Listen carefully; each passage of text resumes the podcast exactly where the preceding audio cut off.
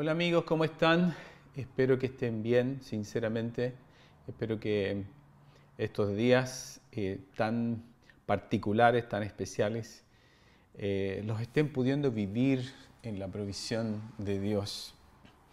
Em, bueno, tal vez como que quiero partir esta noche con este, esta reflexión un poquito, tal vez poniéndome en tu lugar y que tú te pongas en el mío porque no sé de ti, pero yo, yo he escuchado gente que me dice, mira, ya no quiero más con este tiempo, como que ya estoy saturado de cuarentena, de estar encerrado, de no poder salir, de no poder, no poder ver a mis amigos, no poder hacer una vida normal. Eh, o escucho también, oye, ya estoy listo y saturado con ver algún mensaje, que alguien me muestre un video de esto, que, no sé, como que mil, mil cosas por, por por la cabeza, mucho cansancio. Y, y, sí, yo creo que yo en lo personal es como que, pucha, como que ya, no quiero algo más, como de repente tengo esta sensación de eh, listo. Ahora, dentro de todo este como bombardeo comunicacional de todo tipo, creo que una de las cosas que más como que en realidad me duele es cuando veo que, que hay una especie de visión un poquito que no es la que me gusta, pero cuando veo que personas hablan y empiezan a, como hacer una especie de mensaje apocalíptico, de, hablar de, mira, y vendrán epidemias y las guerras y anuncios y el milenio y el nuevo orden mundial y las trompetas y, Cristo viene, así que toda esta cosa como que aquí está media, media crítica, así que pucha, qué bueno, nos vamos. Y, y tal vez, yo digo, si alguien lo pone en ese plano, em, sí.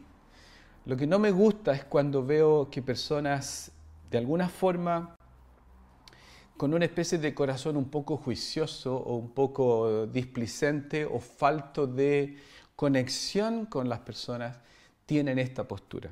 Es decir, casi como em, todo esto tiene que ver con un juicio de Dios y la verdad es que si en el corazón nuestro eh, hay una especie de disposición a juzgar, tenemos que saber que implícitamente cuando yo tengo un corazón de juicio, ah, ese pensamiento conlleva eh, eh, como que está casi como conectado a una demanda de un castigo. Si, si yo creo que este tema tiene que ver con que estoy juzgando, tengo que tener cuidado porque inconscientemente puedo encontrarme en un espacio donde estoy buscando que, alguien reciba algo malo. Y no creo que es lo que Dios quiere. Eh, la palabra es como muy, muy como clara en decirnos y exhortarnos a que siempre podamos llevar en todo el amor de Dios, la gracia de Dios, y con mayor razón en este tiempo. Quiero compartir algo que, que mis hijos me, me hicieron, me compartieron, me mostraron eh, y me pareció algo muy bien. Para los que son y conocen a Brené Brown, la mujer que habla sobre vulnerabilidad, dones de imperfección, etc. Por ahí hay un, un podcast que ella tiene y que de verdad encontré que era muy, muy atingente a los tiempos que vivimos. Y, y de alguna forma, eh, quiero explicarlo diciendo esto. Em, Cada vez que hay una pérdida, cada vez que hay un dolor, cada vez que una persona experimenta un duelo, ¿verdad? Hay algunas, algunas fases o estaciones dentro de ese proceso que cada persona vive. Cuando hay un, esto, dolor, duelo, una pérdida, ¿verdad? Como la gran cosa número uno que la persona tiende a, a procesar dentro de sí, y esto como el análisis de los psicólogos, Es como que primero viene una especie de negación. Decir, voy a negar esto, eh, como quiero inconsciente o conscientemente quiero amortiguar el golpe, voy a decirme que esto no es tan real porque de verdad me duele mucho y para que no me duela mucho mejor lo niego. Pero ese proceso, en pleno dolor, muerte, pérdida, eh, choca con la realidad, porque sí hay una pérdida, porque sí la persona partió, porque sí perdí mi trabajo, porque sí entonces no puedo negarlo más. Entonces la siguiente fase que la persona experimenta es lo que, es lo que se llama el enojo, la ira, la, mm, la rabia de lidiar eh, entre la realidad fuerte de lo que estoy viviendo con lo que en realidad yo quisiera que fuera distinto. Es como ahí hay una especie de tensión un poco ya innegable entre la, vida deseable y la muerte inevitable. Entonces la persona como que se da cuenta que no tiene nada que hacer, em, que, em, que, todo esto no tiene salida, entonces eh, hay mucha rabia, hay mucha frustración y a veces esa ira se, se, se sale contra incluso personas que, que no tienen por qué pagar ese plato roto, pero ahí está. La siguiente fase que normalmente una persona va a vivir es lo que los psicólogos llaman la negación, y esto de la negación es en el fondo la búsqueda de negociar, perdón, la negociación, no la negación, negociación, donde la persona busca más o menos eh, fantasear en cómo controla este proceso difícil como que si, bueno, si tiene fe en algo, si, tiene, si cree en alguna mm, cosa, ¿verdad? Va a buscar algún recurso donde eso que cree más o menos lo, lo mantenga vivo o, como o con la sensación de que esto no, en realidad no pasó, esta pérdida no es tan así, esta persona realmente, no sé, no va a pasar esto, pero también ese proceso choca con la realidad y la persona finalmente tiene que salir de esta etapa de negociación. Y lo que viene después, casi como naturalmente, es, un proceso que llamamos depresión, donde lo que pasa es que, a diferencia de hablar de la depresión como, como, como mal psicológico, ¿verdad? como enfermedad emocional o mental, este estadio en este proceso ¿verdad? es como es, una, es sencillamente una vuelta al presente doloroso con una sensación de vacío, con tristeza, porque ya es como, ¿qué voy a hacer? Hay crisis existencial, uno dice, ¿cómo vivo? Vivo es lo que viene con esta pérdida, pero eh, produce esto. La persona se aísla, eh, se desmotiva, porque en realidad eh, lo que todo lo que ha intentado hacer para enfrentar esta pérdida, este dolor, como que no ha dado resultado. Y finalmente la suma de esos procesos deriva en el último, que en el fondo es el de la aceptación, que no es, no es necesariamente una etapa feliz de todo el proceso, como que aquí terminó todo, pero donde por lo menos la persona siente que ya todo lo que ha experimentado como batalla mental, emocional, que fue muy agotador, ya es como se rinde y ya, ya no está. Entonces, como no hay tanto dolor, de alguna forma la huella de, la pérdida eh, se empieza a borrar un poco. Eh, la persona un poco se abre a sentirse mejor, a mm, sanamente resignarse, producto de que sí, ya, ya debo asumir esta pérdida, ya debo asumir la partida de ella, debo como, eh, ya puedo empezar a mirar un poco más adelante. Em, y estos son como los, procesos que toda persona que, experimenta una pérdida vive. Pero interesantemente en esta conversación de este podcast que les menciono, hay un, hay un doctor, hay un médico, un psiquiatra creo que es, que él dice, debemos entender que esas cinco fases, si bien es cierto son reales y tal vez están muy bien planeadas, pero él identifica una sexta y que me parece muy interesante y muy probablemente de mucha ayuda para, nosotros los, los cristianos, los que creemos en Dios, que Dios está presente. Y es eh, el encuentro de significado en medio de un dolor, de un luto, de una pérdida. Es decir, puede ser que la aceptación como última fase lo que me permite es como, ok, hay un colchón emocional que me permite como, ya, me duele menos. Pero la aceptación de todo el proceso en sí, eh, llegando hasta ese punto, no es suficiente. Entonces lo que él dice es, cuando yo encuentro sentido, cuando todo el proceso le encuentra un cierto sentido de significado, entonces realmente encuentro como paz adentro. Eh, aceptarlo por aceptarlo como no es pleno, pero si encuentro un sentido a esto, voy a, em, voy a como procesar mucho mejor o más profundamente lo que me está pasando.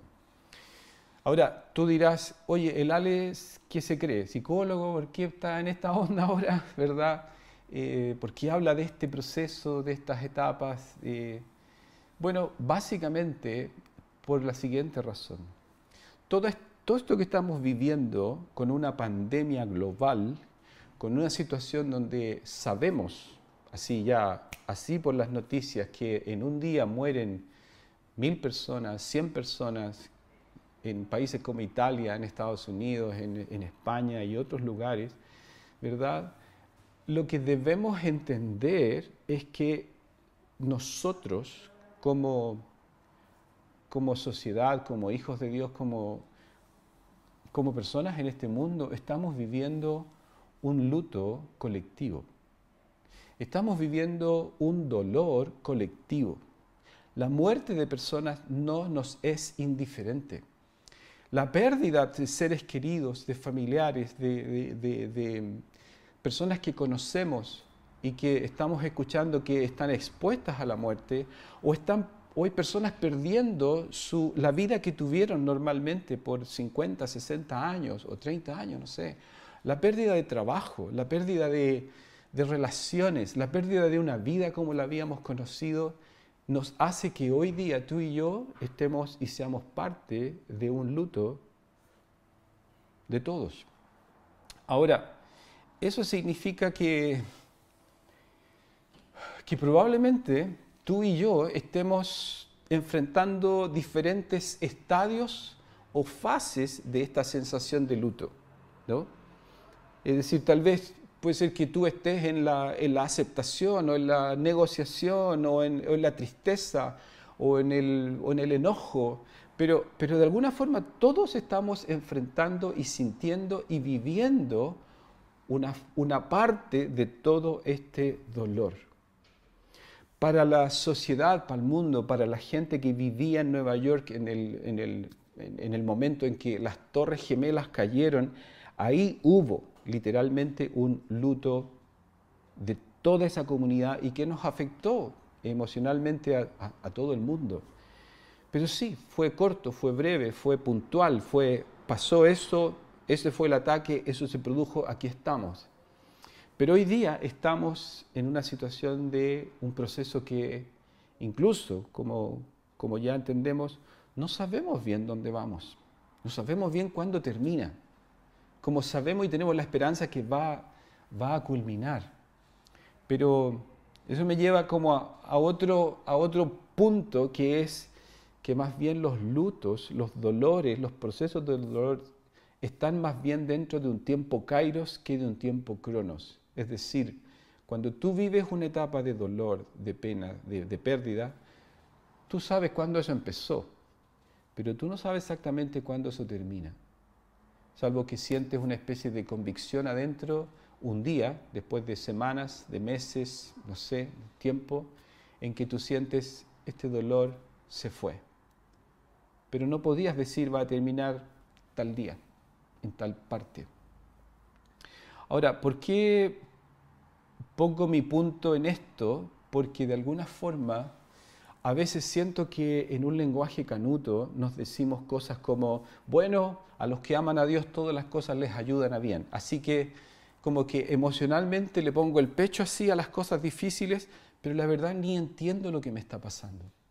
Entonces la primera cosa que quiero compartir contigo y que a mí me está ayudando es a ponerle un nombre a lo que estoy sintiendo para que si le pongo un nombre me atrevo a conectarme con lo que siento. Y la Biblia es clara y, es evidente que el Señor dice que Él quiere consolarnos, que Él quiere confortarnos, que Él quiere caminar con nosotros en las etapas que estemos viviendo. Él es consciente de nuestra fragilidad humana, Dios está ahí para ir contigo y conmigo cuando yo me siento súper feliz o cuando yo me siento triste.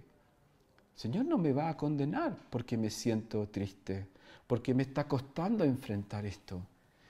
Pero Él quiere hermanarse conmigo, pero quiere que yo identifique qué siento, porque si le pongo un nombre, me atrevo a conectarme con ese nombre. Y lo segundo que yo creo que este proceso nos desafía es el llamado de Dios, que en medio del dolor podamos ver el dolor del otro. No soy yo solo el que está viviendo esta sensación de que aquí estamos ante una gran pérdida, sino que tú también. Pero yo puedo conectarme con tu dolor y creo que tú puedes conectarte con el mío para que caminemos juntos. No sé si escucharon alguna vez la parábola de las cucharas largas. ¿Sí? ¿No? Ok. Bueno, para mí creo que alguna vez había visto, una imagen, pero me ayuda mucho como a graficar lo que voy a decir. Y alguien básicamente dice que eh, en toda una metáfora, ¿verdad? Entraba una casa y la casa tenía dos espacios eh, donde básicamente estaba en uno, donde entraba, habían personas, muchas personas alrededor de una mesa y la mesa tenía muchos alimentos, comida, cosas que podían disfrutar. Pero cada persona tenía una cuchara que medía de largo el doble de su propio brazo. Así que era muy difícil para las personas como extender la cuchara y poder llevar comida a la boca. Así es que lo que pasaba ahí es que esas personas que estaban en esa situación estaban muy frustradas, muy tristes, con hambre, porque definitivamente no podían alimentarse. Lo que querían comer no lo podían tener por la dificultad de esta cuchara tan incómoda. Tenían que estirarla y ver cómo, cómo, cómo la recogían para llevarse a la boca y se caía la comida. Es imposible. Todo el mundo enojado. La persona sale de ese lugar, vuelve al, centro y entra a la otra habitación de esa casa. Y lo que vio ahí era exactamente, estaban los mismos elementos. Mucha comida al centro, muchas personas alrededor de la mesa, las mismas cucharas largas que medían el doble del brazo de cada persona, solamente que ahí no habían quejas, no habían dolores, no había, nadie estaba triste, nadie estaba con hambre, porque habían descubierto que podían tomar con su cuchara larga la comida, otros podían apoyar la cuchara, siendo largas, de, apoyar donde había una cuchara con comida, y esa persona podía acercar comida a la persona que estaba a la distancia de la cuchara. Se alimentaba. Y así, mientras una persona, A alimentaba a una persona B, una persona C alimentaba a la persona A y la persona B alimentaba a la persona D, etc. ¿Se entiende? ¿Qué significa esto? Significa que yo decido, ¿verdad?, qué hacer en una etapa de crisis. Yo decido si voy a encerrarme en mi propio dolor o si voy a compartir en mi dolor con el otro que tiene su dolor. Es decir, para algunos de nosotros, y probablemente los días que vengan, no sé si espero que nadie sufra eh, necesariamente pérdidas tan graves, pero aunque los vemos que así puede ser, eh, creo que lo que Dios quiere es que caminemos juntos, es que nos podamos apoyar. No sé si puedes imaginarte a Jesús en la cruz, crucificado, el pic de su dolor, pero Jesús en la cruz, es como metafóricamente hablando, hace uso de este recurso de la cuchara larga. Y, no se concentra en su dolor, sino que mira a una madre que está sufriendo la pérdida de, un hijo y le dice a esa madre, madre, ahí tienes a un hijo, hablando del apóstol Juan. Y también Jesús vio la pena, el dolor de ese apóstol Juan, su discípulo amado, y este Jesús no se queda con su dolor. Le dice a María, su mamá, le dice, mamá, he ahí tu hijo. ¿Te das cuenta? Es muy fácil encerrarnos y quedarnos atrapados en nuestro sentido de aislamiento, de, que estoy solo, de que estoy sola, pero creo que ese es un pequeño ejemplo de muchos otros en que podemos ver que en momentos así difíciles de crisis, Dios me llama a mí a sentir el corazón del otro, a leer su pena, a no juzgar qué es lo que le está pasando. Al contrario,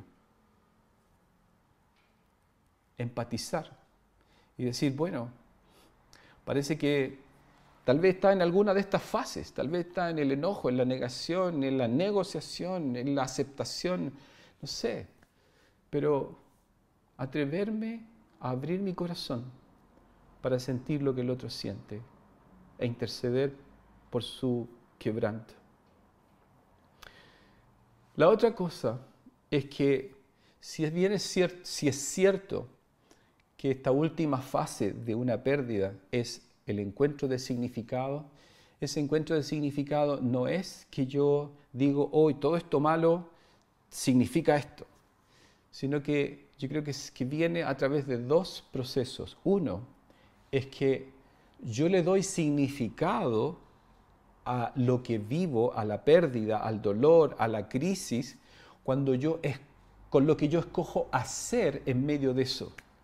Cuando en medio de la crisis yo decido servir a mi esposo, a mi esposa, cuando decido llamar al que creo que está solo, que está sola, que está sufriendo, cuando decido invertir en, en, compartir de lo que yo he recibido para que otro tenga, eso le da sentido a lo que, a lo que estoy viviendo. Si puede, ser, si puede ocurrir que una persona perdió a un ser querido, bueno, el sentido no es, ah, bueno, qué bueno que perdí. No, eso no es, no es encontrarle un sentido a la pérdida sino en el decir la vida de esa persona, los años que estuvo conmigo, me regalaron esta bendición. El testimonio de todo lo que esa persona me dio o dio al reino de Dios, a la sociedad, a la gente, eso es encontrar un sentido profundo que nos ayuda a valorar y a crecer. Y normalmente si decidimos actuar correctamente, edificando en medio del dolor, creo que lo que se produce, no inmediatamente, pero se produce como un efecto de este proceso, es un sentido de gratitud. Yo no sé de ti, pero yo siento que hoy mi familia, mis hijos, valen más a mis ojos que antes de toda esta crisis. El tener alimento en mi mesa es de verdad emerge mi gratitud a Dios, porque sé que viene de Él. Siempre vino de Él, pero por alguna razón en esta crisis yo siento que, ah, Ale, estás despertando más a valorar y agradecer el amor de un hijo, la llamada de alguien que, que te llama de lejos, que te anima, que te bendice, que, no sé, te regala una palabra de honra creo que debemos entender que en medio de esto, sí, va a ser difícil así mecánicamente decir, sí, Dios te agradezco porque la Biblia dice que hay que dar gracia en todo y por todo, así que en todo esto malo yo te doy gracias. No, no haga eso. En medio de lo que te cueste o de lo que estás enfrentando, ten la actitud de edificar, de honrar, de valorar. Y eso va a producir gratitud. ¿Se entiende lo que estoy diciendo? Creo que si, si hago un resumen de lo, que, de lo que estoy tratando de comunicar a ustedes es, bueno, acepta lo que sientes, porque tienes que saber que Dios no te juzga por lo que sientes. Y la fe es un don de Dios. Así es que si en medio de esto tienes que pedir, Dios dame fe, hágalo Señor, dame fe para creer y saber y tener convicción que tú estás conmigo en esta hora. Porque mis emociones y mi ánimo y mi salud y no sé qué me dice cualquier otra cosa, pero Dios, yo sé que estás aquí. Y dame la fe como el don para poder caminar contigo y confiar en ti. Lo segundo, tú puedes, desde lo que tú experimentas, compartir con otro. Y quiero leer un versículo que dice, Él nos consuela en todas nuestras dificultades para que nosotros podamos consolar a otros. Cuando otros pasen por dificultades, podemos, podremos ofrecerles el mismo consuelo que Dios nos ha dado a nosotros. Eso es Corintios 1.14, segunda de Corintios 1.14. ¿Te das cuenta? Esta obra del Señor en nosotros, que en medio de las dificultades, en medio de lo que sentimos, de lo que luchamos, trae este consuelo. Yo experimento esta consolación del Espíritu. La Biblia dice que con ese consuelo yo puedo consolar a otros. La Biblia dice, sobrelleve las cargas unos de otros. Extiende la cuchara larga y dale de comer al vecino, porque está viviendo lo mismo que tú estás viviendo. Y por último, encuentra sentido a lo que a la crisis que está experimentando desde el espacio en que tu corazón en honestidad a Dios te permite escoger la actitud correcta. Dios, no entiendo todo esto, pero en medio de lo que no entiendo, sé, sé que tu mano no me va a dejar. Y te agradezco por el uno que veo y no por los diez que me gustaría ver. Y escogiendo la gratitud, esto es lo que yo he experimentado en medio de crisis, el cielo se abre para traer paz, para traer descanso, para traer provisión.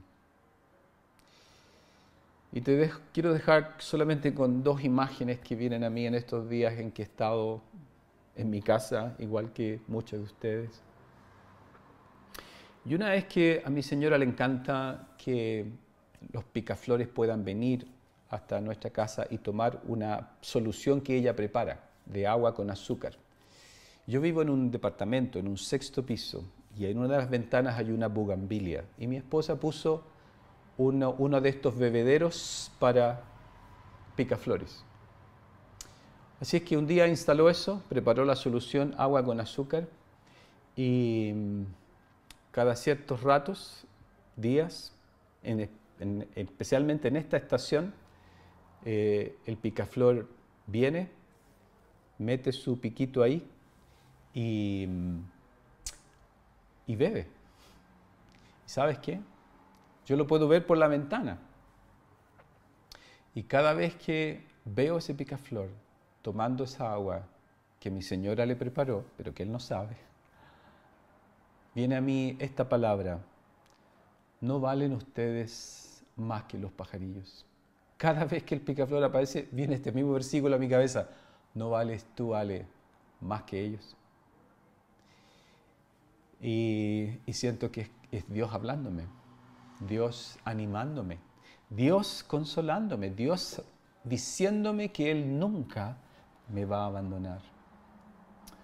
Y la otra imagen también que tengo es que estos días de cuarentena, eh, por una cosa estratégica y logística, eh, mi hijo Efraín, su esposa Dami, vinieron a pasar esa cuarentena con nosotros. Por supuesto, eh, con mi hermosa nieta, que se llama Emma, para los que no la conocen. Y em, bueno, su papá, el papá de la Emma está preocupado de cómo trabaja a distancia con todos los desafíos de la cuarentena. La mamá también tiene que hacer un trabajo así como de ir acá. Eh, yo, como su abuelo, ahí estoy entre, entre atender cosas de la iglesia, llamadas, consejería, etc. Eh, mi esposa con todo lo que ella hace. Pero si tú le preguntaras a la Emma cómo ha sido este tiempo, ella, si lo pudiera poner en palabras, te diría, ha sido un tiempo increíble. Eh, he estado ya casi un mes y veo a toda mi familia. Está conmigo mi papá, mi mamá, mi abuelita, mi abuelito y estoy feliz. Y lo ha pasado increíble. Y ella no sabe nada de todo lo que está pasando, de todo lo que está ocurriendo en el mundo. Pero confía, agradece, descansa, pide. Y, a veces su ánimo puede fluctuar, porque sí, es una niña de un año y medio, está encerrada, no entiende nada y es difícil explicarle, pero su corazón está confiado y está contenta. Yo quisiera solamente dejarte esta reflexión y orar por ti ahora, donde quiera que estés, para pedir que, que esta palabra de Corintios sea bálsamo a tu corazón. Leo otra versión que dice, el Señor nos consuela en toda tribulación nuestra, para que nosotros podamos consolar a los que están en cualquier aflicción con el consuelo con que nosotros mismos somos consolados por Dios.